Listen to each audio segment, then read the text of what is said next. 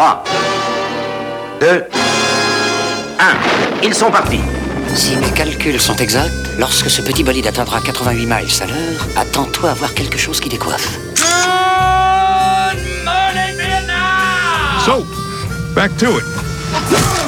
Cours, Forrest, cours You know nothing, Jon Snow.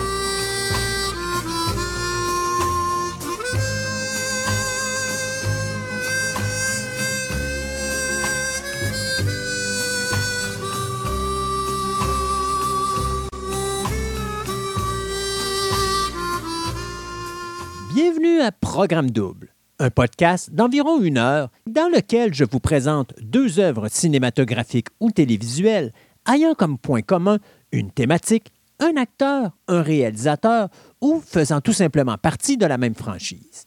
Le but de ce podcast est de vous informer sur l'historique de la production de ces œuvres, tout en analysant leurs forces et leurs faiblesses, le tout enrobé d'une sauce très rétro, placée dans une ambiance style cinépark.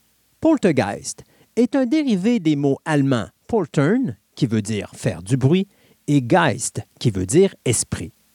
Ce terme apparaîtra en 1540 et sera employé pour la première fois en Allemagne par Martin Luther durant la Réforme protestante afin de désigner des événements qui auraient été provoqués par des esprits désincarnés ou par le diable. Aujourd'hui, le mot poltergeist, qui est traduit en français par l'expression esprit frappeur, est utilisé pour parler d'un phénomène paranormal durant lequel un esprit perturbé causera des bruits divers, provoquera des déplacements, sera responsable des apparitions ou disparitions d'objets et autres phénomènes a priori inexplicables. En général, ils sont considérés comme des phénomènes de petite hantise qui, même si quelques cas demeurent inexpliqués, auront tôt ou tard une explication ordinaire satisfaisante, qu'il s'agisse de causes naturelles, de fantasmes ou de supercheries avérées.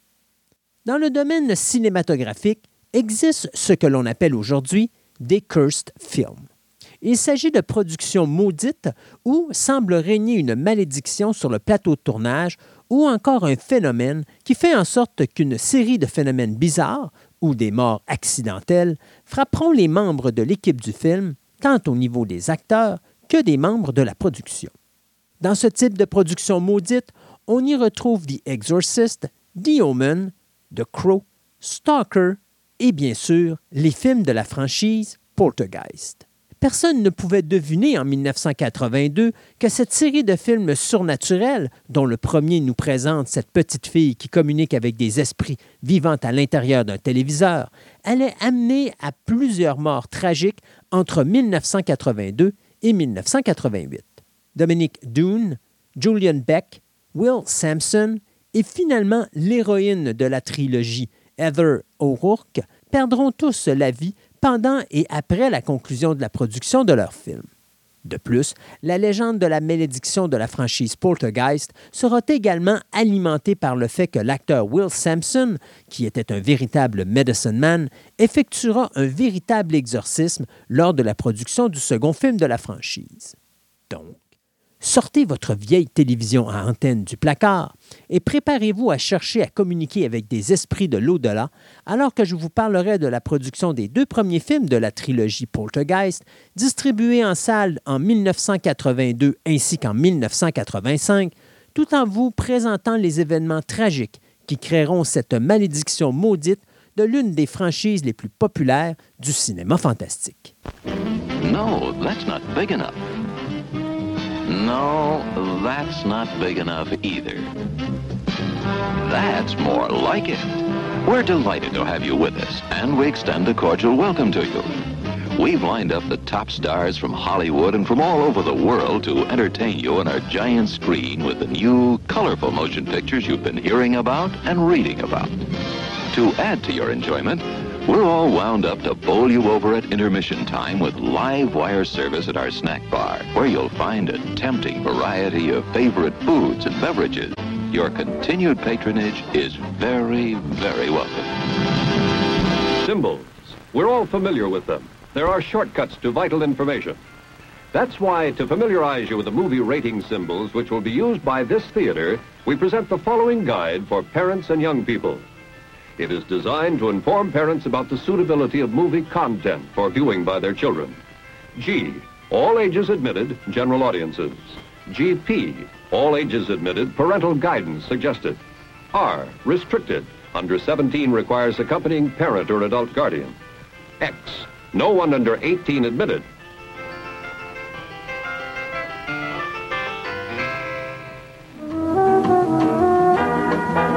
The show is about to start. Thank you for your cooperation. Enjoy the show, and please come back and visit us again. And now, it's showtime.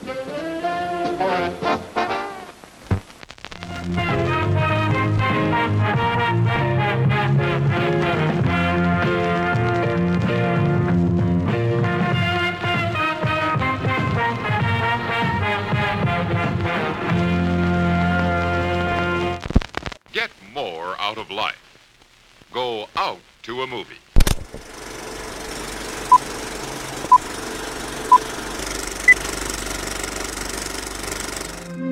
The house looks just like the one next to it. And the one next to that. And the one next to that. A young couple live in it. Give Ken a kiss. You are so obnoxious. With their three children. Poor Ken. Try to chew each bite ten times. And something more.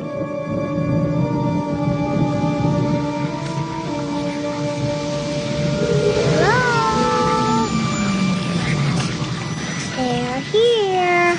Sweetie, remember last night? Do you remember when you woke up and you said you were here? Uh-huh. Well, who did you mean? Who's here? TV people. Something's funny going on here next door. Something, uh, We were wondering if maybe you had experienced any disturbances lately. what kind of disturbances? I don't know what hovers over this house.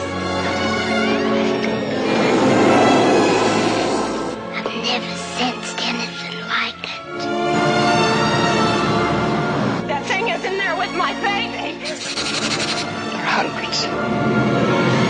Now Steven Spielberg crosses a frightening new threshold into a world within our own. Its form is revealed. What is it? Its focus is clear. And the games are over.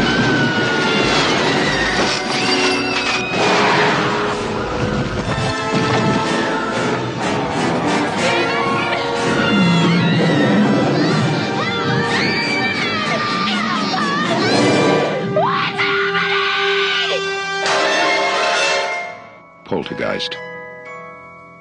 It knows what scares you.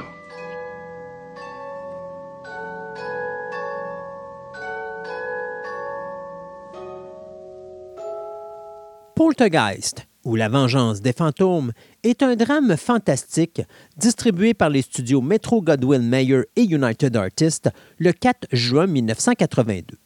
Ce film américain d'une durée de 114 minutes aura été produit avec un budget de 10,7 millions de dollars, mais amassera un box-office mondial de 121,7 millions de dollars. Sur la chaise du réalisateur, on y retrouve le réalisateur américain Toby Hooper, responsable des films Life Force, Texas Chainsaw Massacre, la version 1974, et The Funhouse. Alors qu'au niveau de la production, eh bien, on y retrouve le producteur américain Steven Spielberg, lui qui avait produit les films Twilight Zone The Movie, Lincoln et War Horse, ainsi que Frank Marshall, ce producteur américain qui avait produit les films Who Framed Roger Rabbit, The Sixth Sense et Sully. Au niveau de la scénarisation, on y retrouve bien sûr le scénariste américain Steven Spielberg, qui avait écrit les scénarios de Close Encounter of the Third Kind et Artificial Intelligence. Michael Graves, ce scénariste américain qui avait travaillé sur les films Dead Hunt, Cool World et The Promised Land, ainsi que Mark Victor, ce scénariste américain qui avait travaillé sur les films Cool World, Mark for Death et Poltergeist 2, The Other Side. Dans la distribution, on y retrouve les comédiens Craig T. Nelson, Jobeth Williams, Béatrice Strait, Dominic Dune, Oliver Robbins Heather O'Rourke, Michael McManus et Zelda Rubinstein. Une famille vivant dans une nouvelle banlieue des États-Unis voit divers phénomènes étranges survenir dans leur résidence après que leur fille de 5 ans ait eu de curieux contacts avec l'appareil de télévision. C'est au début des années 1980 que les scénaristes Michael Grace et Mark Victor avaient écrit une comédie non produite intitulée Turn Left and Die, ainsi que le western Death Hunt, distribué en salle en 1981 et réalisé par le metteur en scène Peter Hunt. C'est à ce moment que le réalisateur Steven Spielberg, intéressé par leur travail, décidera d'inviter les deux hommes afin d'éventuellement travailler avec eux. Après leur avoir projeté le long métrage A Guy Named Joe et leur avoir annoncé son intention de refaire ce film, ce qui deviendra plus tard la comédie dramatique surnaturelle Always en 1989, Spielberg leur mentionnera également une idée qu'il avait eue concernant une histoire de fantôme basée sur ses propres cauchemars d'enfant qu'il avait l'intention de tourner en scénario de film. Le lendemain de leur rencontre, Grace rappellera Spielberg et lui annoncera alors que lui et Victor étaient fortement intéressés par l'histoire de fantômes. Cependant, Spielberg cherchait à cette époque à travailler avec l'auteur Stephen King sur ce projet, mais malheureusement, la participation de King ne se réalisera jamais en raison d'une mauvaise communication entre les deux hommes, Spielberg se devant d'écrire rapidement le scénario alors que King se trouvait sur un navire traversant l'Atlantique en direction de l'Angleterre.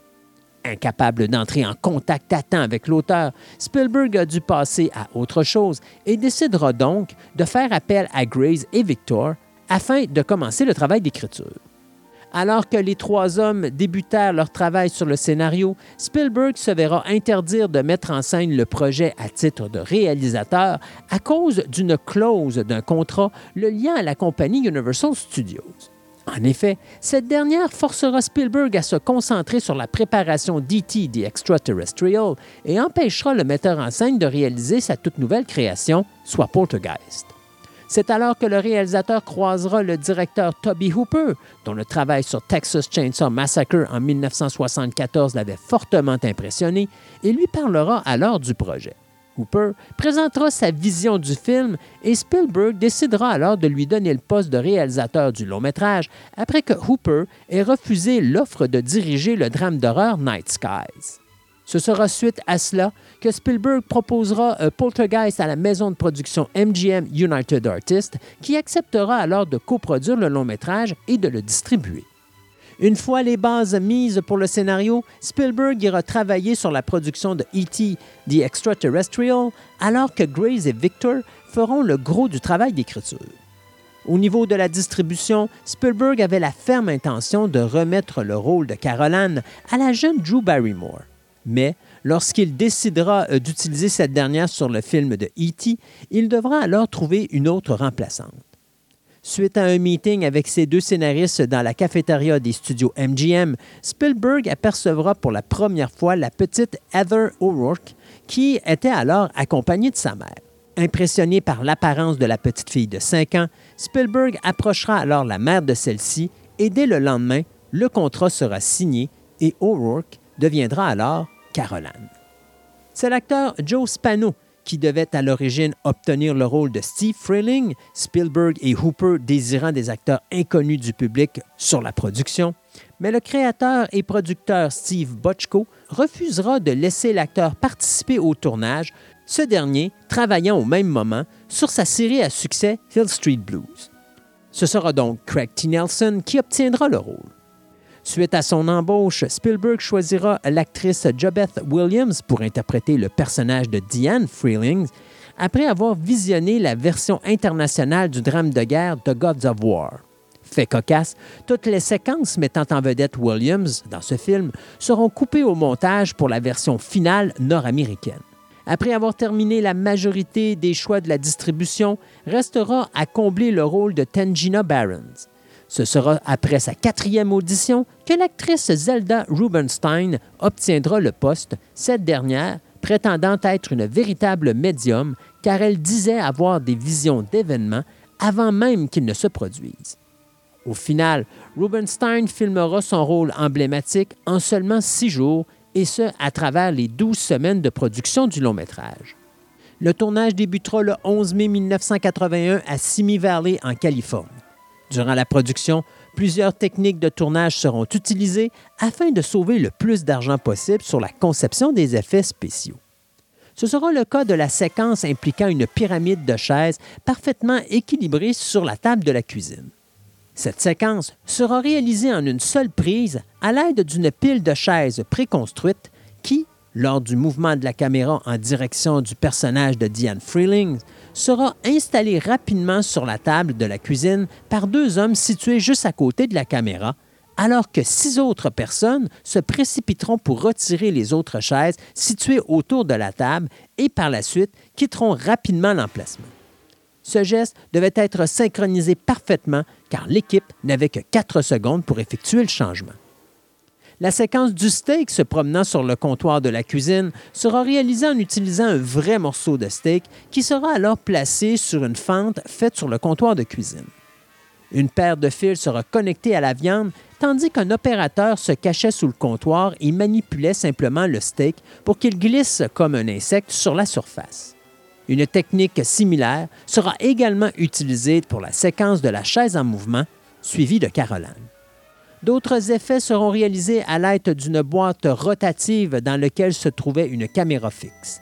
Cette pièce rotative, où tous les éléments du décor étaient fixés soit au sol ou sur les murs, sera utilisée pour deux scènes importantes.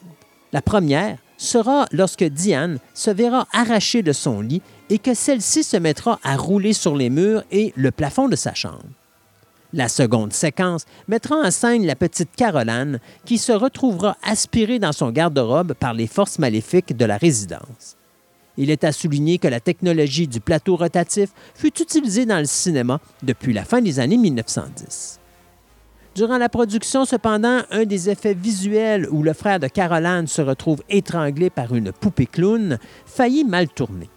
En effet, les bras de la poupée devaient s'enrouler autour du cou du jeune acteur Oliver Robbins, mais le mécanisme aura un problème qui fera en sorte que le jeune homme sera véritablement étranglé par la poupée. Par chance, Spielberg réagira rapidement lorsqu'il se rendra compte que le jeune acteur n'improvisait pas sa scène, sauvant ainsi la vie de l'enfant. Afin de démontrer de la terreur dans leurs yeux, Toby Hooper demandera aux deux enfants, soit Heather O'Rourke et Oliver Robbins, de penser à la chose la plus effrayante qu'ils pouvaient s'imaginer afin de rendre leurs expressions des plus réalistes. Les effets spéciaux visuels de Poltergeist seront produits par la compagnie de George Lucas Industrial Light and Magic et seront supervisés par Richard Edlund.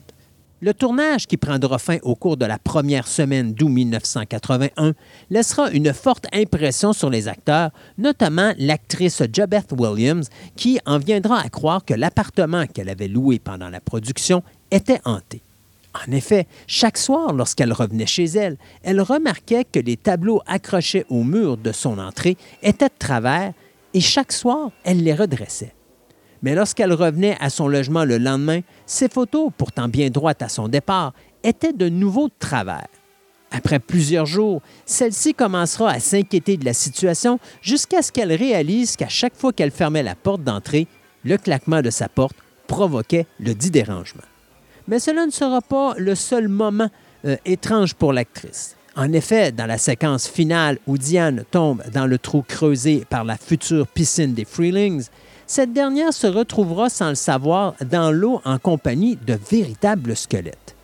Bien que Williams croyait qu'il s'agissait ici de squelettes en plastique, quelle ne sera pas son horreur d'apprendre que la production utilisa de véritables squelettes afin de sauver sur les coûts de la production, la fabrication de faux squelettes en caoutchouc ayant coûté beaucoup plus cher. Ces véritables squelettes provenaient du Carolina Biological Institute, une société de fourniture médicale et scientifique qui vendait des squelettes humains, principalement destinés aux écoles de médecine dans les années 1980. Cette situation sera mise à jour durant un procès où les scénaristes Paul Clement et Bennett Michael Yellen poursuivront alors Steven Spielberg pour plus de 37 millions de dollars, prétendant qu'ils agissaient comme ghostwriter pour la compagnie Emblem Entertainment et que Spielberg s'était servi de certains euh, segments d'un scénario sur lequel il travaillait. Dans le procès, Et ce sous serment, ce sera le maquilleur des effets spéciaux Craig Weirden qui fera alors cette incroyable déclaration. Bien que Spielberg gagnera sa cause devant les tribunaux, plusieurs personnes prétendent et croient encore aujourd'hui que la malédiction de la franchise serait née à ce moment-là. Il est à noter que bien qu'aujourd'hui cette pratique ne soit plus utilisée sur les plateaux de tournage, cela n'avait rien d'inhabituel pour cette période puisque l'industrie du cinéma utilisait de véritables squelettes lorsque le besoin était là, et ce, depuis les tout premiers jours d'Hollywood. Un grand débat a toujours fait rage au fil des ans concernant l'implication de Spielberg en tant que réalisateur sur Poltergeist. En effet, plusieurs proches de la production affirment que Spielberg a supervisé la réalisation en tant que réalisateur fantôme. La réalité veut que parce que Spielberg avait cette clause avec la Universal Pictures comme quoi il ne pouvait s'occuper de la mise en scène de Poltergeist, ce dernier embauchera Hooper au poste de réalisateur. Cependant, Hooper n'étant pas un homme de décision rapide, Spielberg prenait les décisions finales avec l'accord bien sûr de Hooper ce qui deviendra alors un processus de collaboration entre les deux hommes durant toute la production. Seule la séquence de course de téléguidé au tout début du film aurait été réellement dirigée par Spielberg, alors que tout le reste aurait été le travail de Hooper avec la forte assistante de Spielberg. Cette situation amènera même à une enquête officielle de la Directors Guild of America en 1982 afin de déterminer si les actions de Spielberg portaient atteinte au crédit de réalisateur. En juin 1982, Spielberg publiera une lettre écrite à Hooper répondant aux allégations de la presse et témoignant de l'agrément de Hooper tout au long de la production. Suite à cette enquête, la MGM devra payer à Hooper 15 000 de dommages et intérêts pour avoir délibérément tenté d'améliorer l'attrait du box-office en affichant un Steven Spielberg Production deux fois plus gros que le nom de Toby Hooper en tant que réalisateur sur les bandes annonces promotionnelles.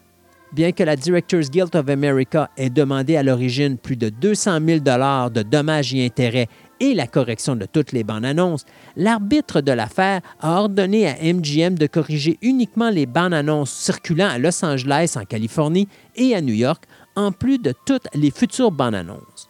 Le studio a également été tenu de présenter des excuses publiques à Hooper et à la Directors Guild of America, excuses qui seront présentées le 9 juillet de cette même année.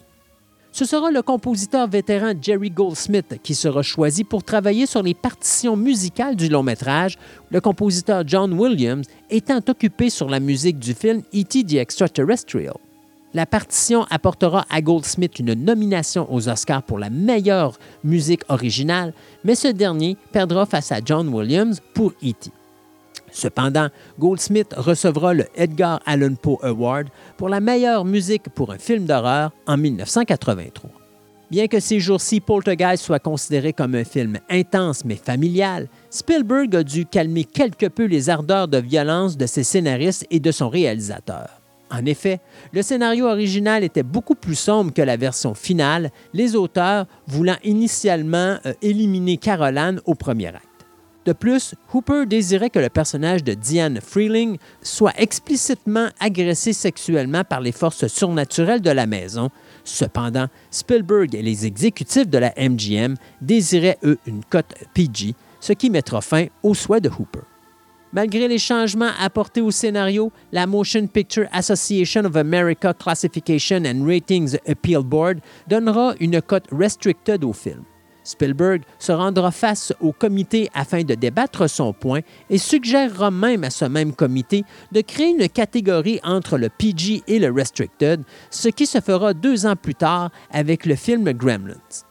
Spielberg remportera sa cause avec l'aide du président de la MGM, Frank Rosenfeld, et d'un psychiatre, le Dr. Alfred Jones.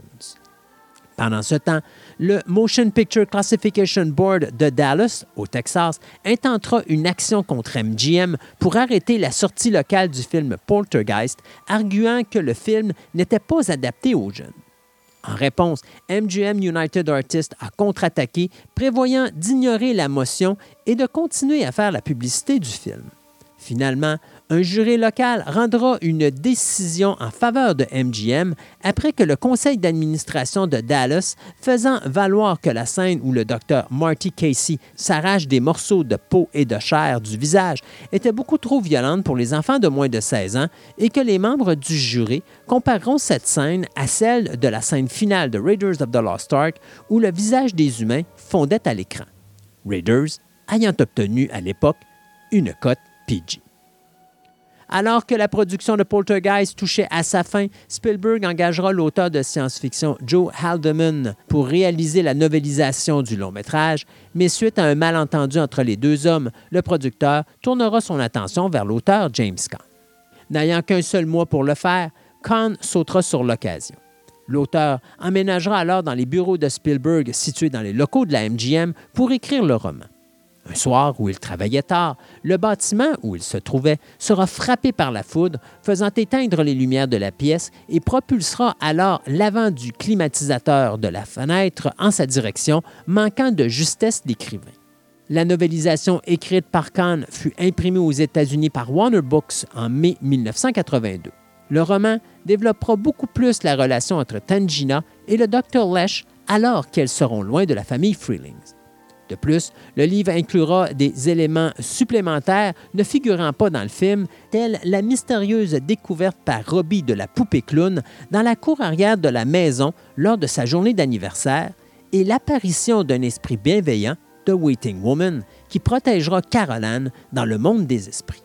Les studios MGM accueilleront une des avant-premières du film le 21 mai 1982, suivie d'une réception au champagne au théâtre Impasse Samuel Goldwyn qui sera donnée au profit du Los Angeles Collegiate Council pour aider les étudiants locaux. Par la suite, Spielberg assistera à une autre projection euh, au profit de la Southern California Society for Physical Research, présentée également au studio MGM. D'autres avant-premières à guichets fermés auront également lieu cette même journée à Culver City en Californie, à Chicago, en Illinois et finalement dans la ville canadienne de Toronto. Le film aura sa première nord-américaine le 4 juin 1982 et sera alors projeté dans plus de 900 salles sur le continent nord-américain. Poltergeist amassera près de 7 millions de dollars au box-office durant ses trois premiers jours de diffusion. Le drame fantastique aura un succès critique et commercial, amassant au total plus de 76,6 millions de dollars au box-office nord-américain. La compagnie MGM profitera du succès du film afin de ressortir celui-ci en salle pour la période de l'Halloween dans le but d'amasser plus d'argent et ainsi se servir de ses profits pour éponger une dette se montant alors à plus de 600 millions de dollars. Et donc, Poltergeist sera rediffusé dans plus de 864 salles pour une seule soirée, soit celle du 29 octobre 1982. Poltergeist remportera le prix du BAFTA pour les meilleurs effets spéciaux visuels et sera également nominé aux Oscars pour les meilleurs effets visuels, meilleure musique originale et meilleur montage d'effets sonores, des nominations qui perdront face à l'autre succès estival de Steven Spielberg, soit E.T. The Extraterrestrial. Malheureusement, c'est à ce moment que frappera pour la première fois la soi-disante malédiction de la franchise. En effet, la jeune actrice Dominique Dune, qui jouait la sœur aînée de Caroline, Dana, se séparera de son petit ami, l'acteur John Sweeney.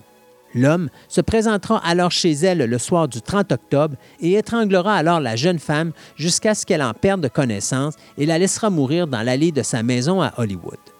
Sweeney sera par la suite arrêté avant d'être condamné à plus de six ans et demi de prison, mais sera libéré après trois ans et sept mois pour bonne conduite. La jeune Dominique Dune était considérée comme une étoile montante à l'époque et venait de décrocher le rôle de Robin Maxwell dans la mini-série de science-fiction V qui sera diffusée sur les ondes de la ABC en 1983. La jeune femme était sur le point d'avoir ses 23 ans lors de son décès. Mais ne sera pas la seule membre de la distribution du premier film à rendre l'âme. En effet, 17 ans après la sortie du film original, l'acteur Lou Perryman, qui avait un rôle très mineur en tant qu'ouvrier du bâtiment nommé Pugsley, a été horriblement assassiné à son domicile avec une hache par Seth Christopher Tatum, un ex-détenu ayant des antécédents de problèmes de santé mentale. Tatum cherchait à voler la voiture de Perryman lorsque surviendra le geste crapuleux. Cette affaire sera réglée deux ans plus tard lorsque le tueur sera condamné à la prison à vie. Perryman était âgé de 67 ans au moment de sa mort.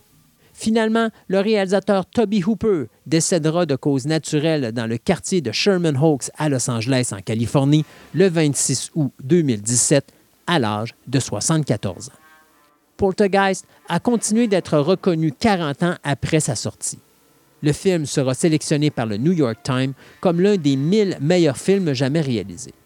Il recevra également la reconnaissance de l'American Film Institute, cet organisme le plaçant à la 84e position de son top 100 des meilleurs films à suspense, ainsi que pour l'une des meilleures citations dans un film pour la phrase They're here.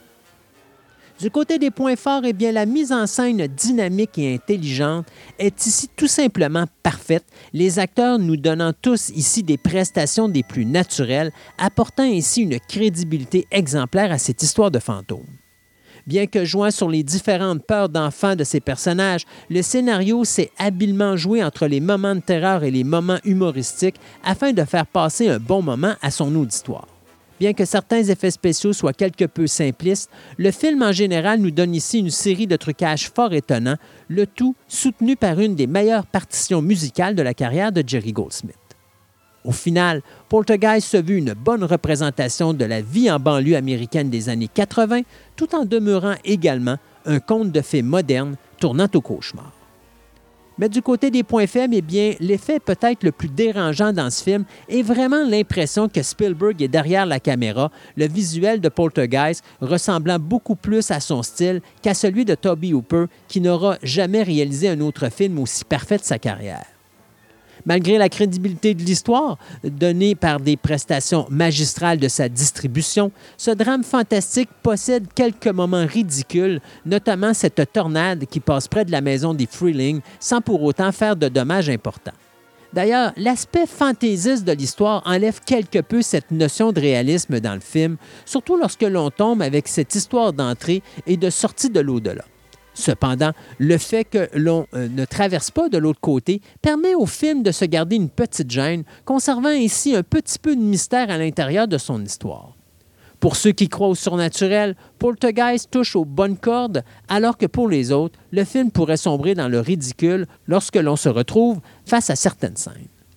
Au niveau du montage, il faut souligner cette scène qui est véritablement mal montée, où est-ce qu'on a l'impression que le film a coupé durant l'action, cette séquence se trouvant juste avant que Steve et Diane se retrouvent chez leurs voisins afin de savoir si des événements étranges surviennent dans leur résidence.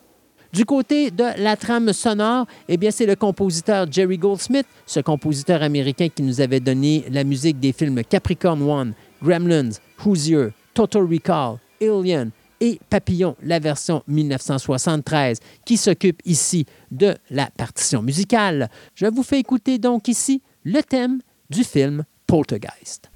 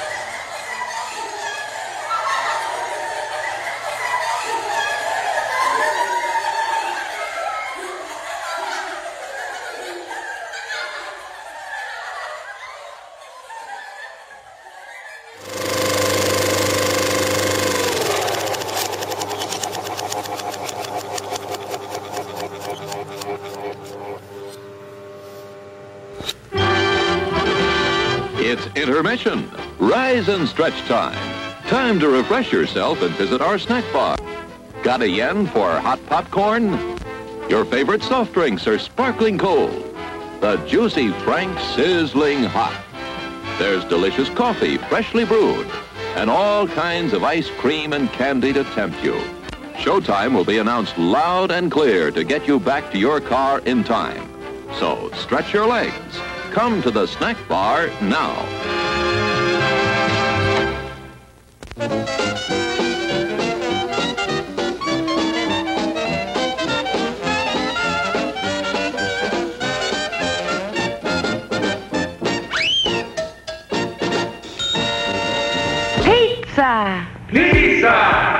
Pizza! Pizza, pizza. Everybody loves pizza, and we're now featuring the famous original Tolona pizza. Only the finest and purest ingredients go into the original Tolona pizza, made fresh to your order. And into the oven it goes. Presto, a luscious, hot, crispy pizza. We're now featuring. Hey, wait a minute. Give me another pizza. That's better. Now, as I was saying, we now have delicious, crispy Tolona pizza at the refreshment stand. What do you have? Cheese, sausage, or pepperoni? Take it away!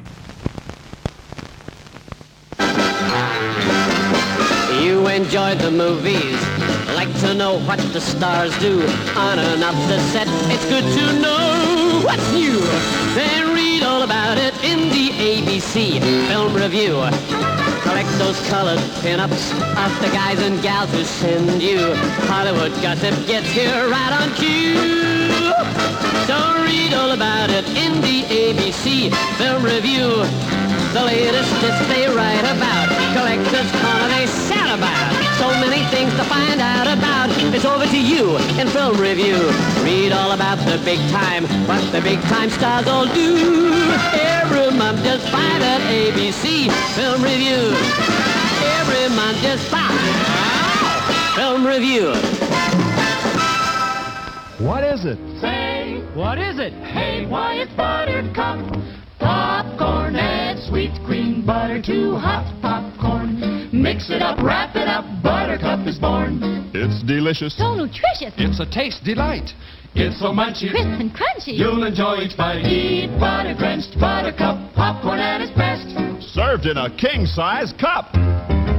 It beats all the rest. And now, on with the show.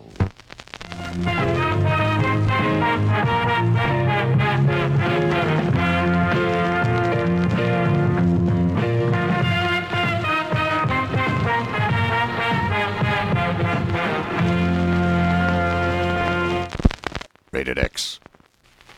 Get more out of life. Go out to a movie.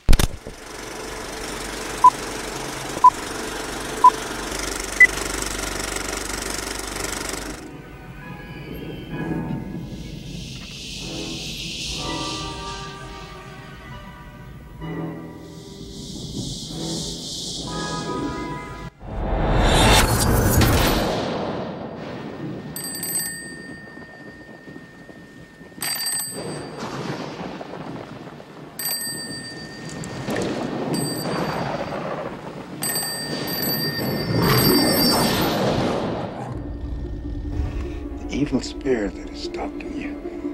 It knows who you are, where you are, how to find you, what your weaknesses are. I know this is hard for you, dear, but hold this one and tell me what you feel.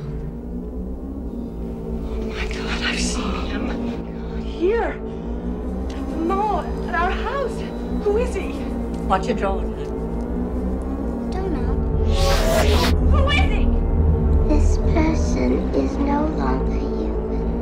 Human. You will possess Carol Ann. He is the beast. Hi. He knows your strength is your love, and he hates you for that. He's been trying to pull this family apart, and he will continue to try. It's her he's after. Not Robbie. Not you or Diane. Carol Ann. Why the hell won't you leave us alone?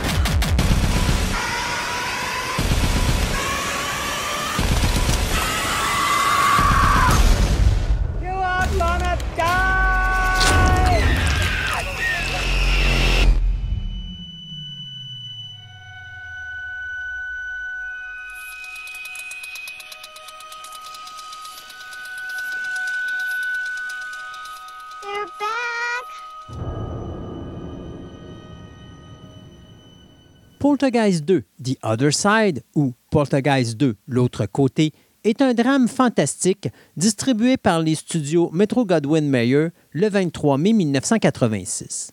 Ce film américain d'une durée de 91 minutes aura coûté 19 millions à produire et amassera plus de 75 millions de dollars au box-office international. Sur la chaise du réalisateur, on y retrouve le metteur en scène britannique Brian Gibson, ce réalisateur qui nous a donné les films The Juror, What's Love Got to Do With It et Breaking Glass. Du côté de la scénarisation et de la production, on y retrouve Michael Grace, qui avait écrit Secret of the Unknown et Visitors from the Unknown et qui avait produit Mark for Death, Sleepwalkers et Deception, ainsi que son euh, partenaire Mark Victor, ce scénariste américain qui avait écrit les scénarios de Poltergeist et Doorway euh, Visitors from the Unknown, alors qu'il avait également produit UFO Abduction, States of Grace et The Perfect Host. Dans la distribution, on y retrouve Jobeth Williams, Craig T. Nelson, Jacqueline Bernstein, Oliver Robbins, Heather O'Rourke, Zelda Rubenstein, Will Sampson, Julian Beck et Geraldine Fitzgerald. Chassés de leur maison de banlieue en Californie par des esprits frappeurs, une famille doit une nouvelle fois les affronter en Arizona avec l'aide d'un guide spirituel amérindien. Après le succès de Poltergeist en 1982, la MGM n'avait pas l'intention de faire une suite, notamment suite au meurtre gratuit de la jeune actrice Dominique Doon et également à cause de graves troubles financiers auxquels faisait face la compagnie. Cependant, lorsque les hauts dirigeants se verront de nouveau intéressés par un projet de suite afin de renflouer les coffres de l'entreprise, ils approcheront Steven Spielberg qui, profondément touché par le meurtre de Dune, refusera de revenir pour un second opus. Du côté du réalisateur Toby Hooper, ce dernier était trop occupé avec son contrat de trois films avec la compagnie de production Canon Film pour s'embarquer sur un tel projet. C'est alors que les exécutifs de la MGM se tourneront de nouveau en 1985 vers les scénaristes Michael Grace et Mark Victor, qui seront alors promus au poste de producteur, une première dans leur carrière, en plus de s'occuper de l'écriture du scénario. Grace et Victor étaient amis depuis la petite école, les deux hommes vivant dans la banlieue de Chicago, à Highland Park, en Illinois. Poltergeist 2 se devait à l'origine d'être un long métrage tourné en trois dimensions. Plusieurs séquences furent d'ailleurs écrites pour profiter du processus 3D tel que l'apparition de la bête et celle de la tronçonneuse volante lors de l'évasion du garage. L'idée de la 3D sera finalement abandonnée suite aux échecs du box-office d'autres films d'horreur réalisés avec l'aide de cette technologie, dont Jazz 3D et Amityville 3D, les deux longs métrages étant sortis en salle en 1983. La première difficulté des deux nouveaux producteurs sera de ramener les membres de la distribution originale qui, eux, ne désiraient pas s'engager dans ce projet tant qu'ils n'auraient pas lu un scénario final. Du côté de Craig T. Nelson, ce dernier était très occupé par sa série télévisée Call to Glory et ne voulait pas l'interrompre pour revenir à un rôle qu'il considérait assez superficiel. Pour Jobeth Williams, cette dernière estimait que Poltergeist l'avait peut-être catalogué à Hollywood dans des rôles génériques de mère de famille, quelque chose qu'elle ne voulait pas à ce point dans sa carrière. Grace et Victor ont estimé qu'ils pouvaient séduire Williams et Nelson en leur permettant alors de façonner leur propre personnage. Au final, la majorité de la distribution centrale de Poltergeist reviendra pour ce second chapitre, y compris Nelson et Williams en tant que parents, ainsi que Heather O'Rourke et Oliver Robbins en tant que Caroline et Robbie. Zelda Rubenstein reprendra également son rôle de Tangina Barron. Du côté de l'actrice Beatrice Strait, cette dernière sera invitée à reprendre le rôle du docteur Lesh, mais, malade, elle ne désirait pas travailler à l'époque. Richard Lawson fut également invité à reprendre le rôle de Ryan, mais son emploi du temps ne lui permettra pas, ce dernier étant occupé à tourner le téléfilm Under the Influence.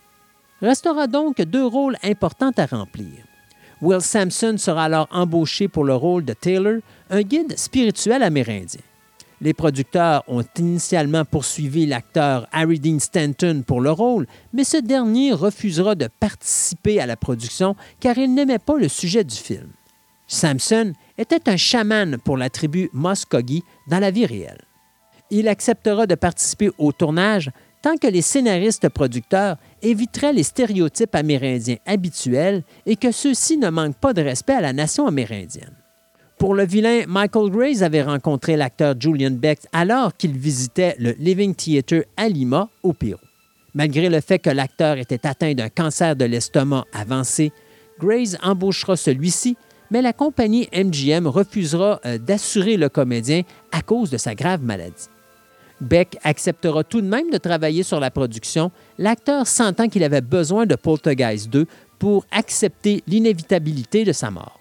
Cependant, Beck demandera à ce que personne d'autre que le réalisateur et les producteurs ne soient au courant de sa situation médicale. L'acteur décédera de son cancer quelques jours après la fin du tournage, à l'âge de 60 ans, et ce, à la surprise complète du reste de la distribution. Ce sera l'acteur Corey Burton qui doublera alors la voix de Beck durant la post-production. Pour le personnage de Dana, la fille aînée des Freelings, il sera décidé de ne pas mentionner le personnage par respect pour la défunte actrice. Au niveau du réalisateur, Grace et Victor ne voulaient pas copier le style de Hooper et Spielberg et commencèrent à rencontrer un certain nombre de metteurs en scène potentiels, les deux hommes étant alors à la recherche d'une approche plus innovatrice. C'est à ce moment qu'ils feront la rencontre du réalisateur britannique de documentaire Brian Gibson, dont le seul crédit de long métrage antérieur était un film intitulé Breaking Glass qui n'avait malheureusement pas eu de succès au box-office. Gibson ordonnera des changements majeurs au travail effectué, et ce, dès son arrivée. Certains quitteront alors la production en raison de ces dix changements, dont le directeur de la production, Austin Jewell, frustré par le manque d'expérience de Grace et Victor. Il sera alors remplacé par Ted Hayworth, qui avait travaillé avec les producteurs sur le western Death Hunt quelques années auparavant. Pour les effets spéciaux, ce sera la compagnie Boss Film Studios qui sera euh, embauchée par les producteurs, mais les techniciens Richard Hedlund, John Bruno, Gary Waller et William Neal annonceront à Grace et Victor, dès la lecture de la première ébauche du scénario, qu'il en coûterait entre 10 et 12 millions de dollars pour la création des effets visuels. Les scénaristes producteurs feront alors une réécriture complète afin de diminuer le budget des effets spéciaux à moins de 5 millions de dollars. Le tournage débutera le 13 mai 1985 à Los Angeles, en Californie, et durera plus de 64 jours avec un budget initial de plus de 18,5 millions de dollars. Alors que la scène d'ouverture du désert sera tournée au canyon de Chelly National Monument à Shinley, en Arizona, la majorité des séquences sera réalisée dans les studios de production de la MGM où il sera construit une réplique grandeur nature de la maison de la famille Freeling. Cette réplique fut construite afin de permettre aux cinéastes de contrôler le tangage et les secousses nécessaires aux séquences obsédantes. En effet, le deuxième étage de la maison reposait sur un appareil mécanique permettant de la faire balancer comme un taureau mécanique. Gibson n'était pas aussi ouvert que Hooper ou Spielberg à l'improvisation, préférant s'en tenir à sa vision et au scénario. L'actrice Jabeth Williams trouvera l'expérience épuisante, cette dernière détestant particulièrement le tournage de la scène de tentative de viol impliquant son mari possédé par un démon, alors qu'elle se faisait violemment jeter au sol. Nelson a également trouvé la tentative d'agression sexuelle inconfortable à réaliser. De plus, l'état d'ébriété de son personnage sera difficile pour lui à réaliser, ce dernier étant récemment devenu sobre après des années d'abus d'alcool et de drogue. Williams sera également mal à l'aise lorsqu'elle apprendra que la production utiliserait de nouveau de véritables squelettes qui furent achetés en Inde pour la séquence finale de la caverne. Pour la calmer, l'acteur Will Sampson effectuera une sorte de cérémonie d'enterrement afin d'exorciser et apaiser les esprits. De plus, la production sera extrêmement physique pour les acteurs, ces derniers devant être accrochés à des harnais devant un écran bleu pendant plus de trois semaines et demie. De nombreuses scènes seront coupées au scénario original. L'une impliquait une intrigue secondaire dans laquelle Kane apparaissait pour la première fois dans les rêves de Caroline. D'autres impliquaient l'obsession de Tangina pour Cuesta Verde, obtenant l'aide du docteur Lesh pour creuser le lot où résidait la précédente demeure des Freeling, ceux-ci découvrant un système de grottes et des marques autochtones. Il y avait aussi plus de trames de fond dans le scénario du personnage de Taylor à propos de ses ancêtres tribaux qui croyaient toutefois que la mission spirituelle de Kane devenait désabusée. Cela expliquait l'origine du bâton qui tuera le personnage de Kane à la fin du long métrage, ce dernier se devant à l'origine avoir été transmis par les ancêtres de Taylor. Une grande partie de cela se retrouvera dans la novelisation de James Caan, qui sera de nouveau embauché pour ce travail. Un autre changement au scénario sera effectué lorsque le jeune Oliver Robbins devait, dans l'histoire originale, être attaqué par des abeilles. Cela ne sera malheureusement pas possible lorsque le jeune homme annoncera qu'il avait une peur insurmontable des insectes et surtout qu'il était allergique aux abeilles. De plus, le jeune acteur dut obtenir l'aide d'un coach vocal afin de résoudre ses problèmes de diction dus à son appareil dentaire. Le réalisateur Brian Gibson bénéficiait d'une forte expérience avec les acteurs, mais les techniciens d'effets spéciaux avaient énormément de difficultés avec le metteur en scène britannique. En effet, les techniciens avaient besoin d'instructions claires pour la réalisation de leur travail, alors que Gibson préférait avoir toutes les options ouvertes devant lui. Le chef de l'équipe technique, Richard Edlund, deviendra même à un certain moment furieux contre le réalisateur lorsque ce dernier tournera une séquence qui ne correspondait pas à ce que l'équipe des effets visuels avait été informée, forçant ces derniers à refaire le travail de plusieurs semaines. De plus, Gibson était très souvent indisponible pour répondre aux questions, ce qui a amené l'équipe de Boss Film à consulter Freddie Fields ainsi que le rédacteur en chef Tob Noble, créant euh, davantage d'incohérences car ces derniers se devaient alors de prendre la décision finale, ce qui rendra les producteurs extrêmement furieux. De plus, Gibson embauchera l'artiste suisse H.R. Geiger, célèbre pour son design du xénomorphe dans Alien en 1979. Geiger avait déjà travaillé avec Gibson sur un projet intitulé The Tourist, projet qui fut abandonné par les studios Universal Pictures lorsqu'il sera décidé de réaliser E.T. the Extraterrestrial à sa place. Geiger devait réaliser la conception d'un verre se trouvant à l'intérieur du corps du personnage de Steven que ce dernier vomira. À l'origine, la créature devait être un monstre fantomatique avec une énergie spirituelle l'entourant, mais le manque de budget pour les effets optiques forcera alors l'équipe à créer une créature mécanique avec des conceptions plus simplifiées. Le processus de conception durera plus de cinq mois et Gibson apportera des modifications à chacune des étapes du processus. La scène sera alors tournée à l'intérieur de dix semaines en studio. Ce sera l'acteur cascadeur Noble Craig, un paraplégique qui avait perdu un bras et ses deux jambes durant la guerre du Vietnam, qui portera le costume du monstre. Noble Craig avait déjà été utilisé sur des films tels que The Blob en 1988, Big Trouble in Little China en 1986 et A Nightmare on Elm Street 5, The Dream Child en 1989. Geiger sera extrêmement déçu du résultat final, plusieurs de ses créations n'étant tout simplement pas utilisées dans le film. Plus de dix semaines supplémentaires de photographie principale auront lieu en studio. Là, le superviseur des effets spéciaux Gary Waller et son équipe créeront des effets impliquant de la pluie et surtout celles qui évoqueront des esprits à partir de la fumée d'un feu de camp. 95% des tournages ont lieu à l'intérieur des studios afin de mieux contrôler les effets spéciaux. Suite à la conclusion du tournage, le compositeur Jerry Goldsmith sera de retour pour écrire la musique du second film. Goldsmith deviendra rapidement frustré des décisions erratiques de Gibson, provoquant de fréquents changements durant la post-production. Cela forcera le compositeur à réaliser des compositions précipitées, régurgitant principalement des thèmes qu'il avait faits pour le premier film. Il était particulièrement attristé de voir de nombreux éléments enfant-grand-mère coupés du film final où il livrait des compositions musicales émotionnellement très fortes. Profondément endettés, les studios MGM avaient besoin que Poltergeist 2 soit un succès retentissant. Le premier montage du film atteignait plus de 130 minutes. Pas véritablement impressionnés par cette version finale, les exécutifs du studio ordonneront que soient retournées de nouvelles séquences et demanderont alors que le film soit raccourci à seulement 91 minutes afin d'aller chercher le maximum au box-office et ce, au grand mécontentement du réalisateur britannique. MGM investira dans une campagne publicitaire de 10 millions de dollars pour couvrir le marché américain. Hélas, malgré une grosse semaine d'ouverture dans plus de 1500 salles de cinéma, Le film s'évanouira rapidement au box-office, ce dernier ne rapportant que 40 millions de dollars sur le marché nord-américain. Comme pour Poltergeist, les effets visuels ont été nominés aux Oscars sans rapporter de prix. Du côté de l'actrice Zelda Rubinstein, cette dernière obtiendra une nomination comme pire actrice dans un second rôle aux Razzie Awards. Malheureusement, la malédiction de la franchise Poltergeist continuera de s'abattre sur la distribution de cette dernière.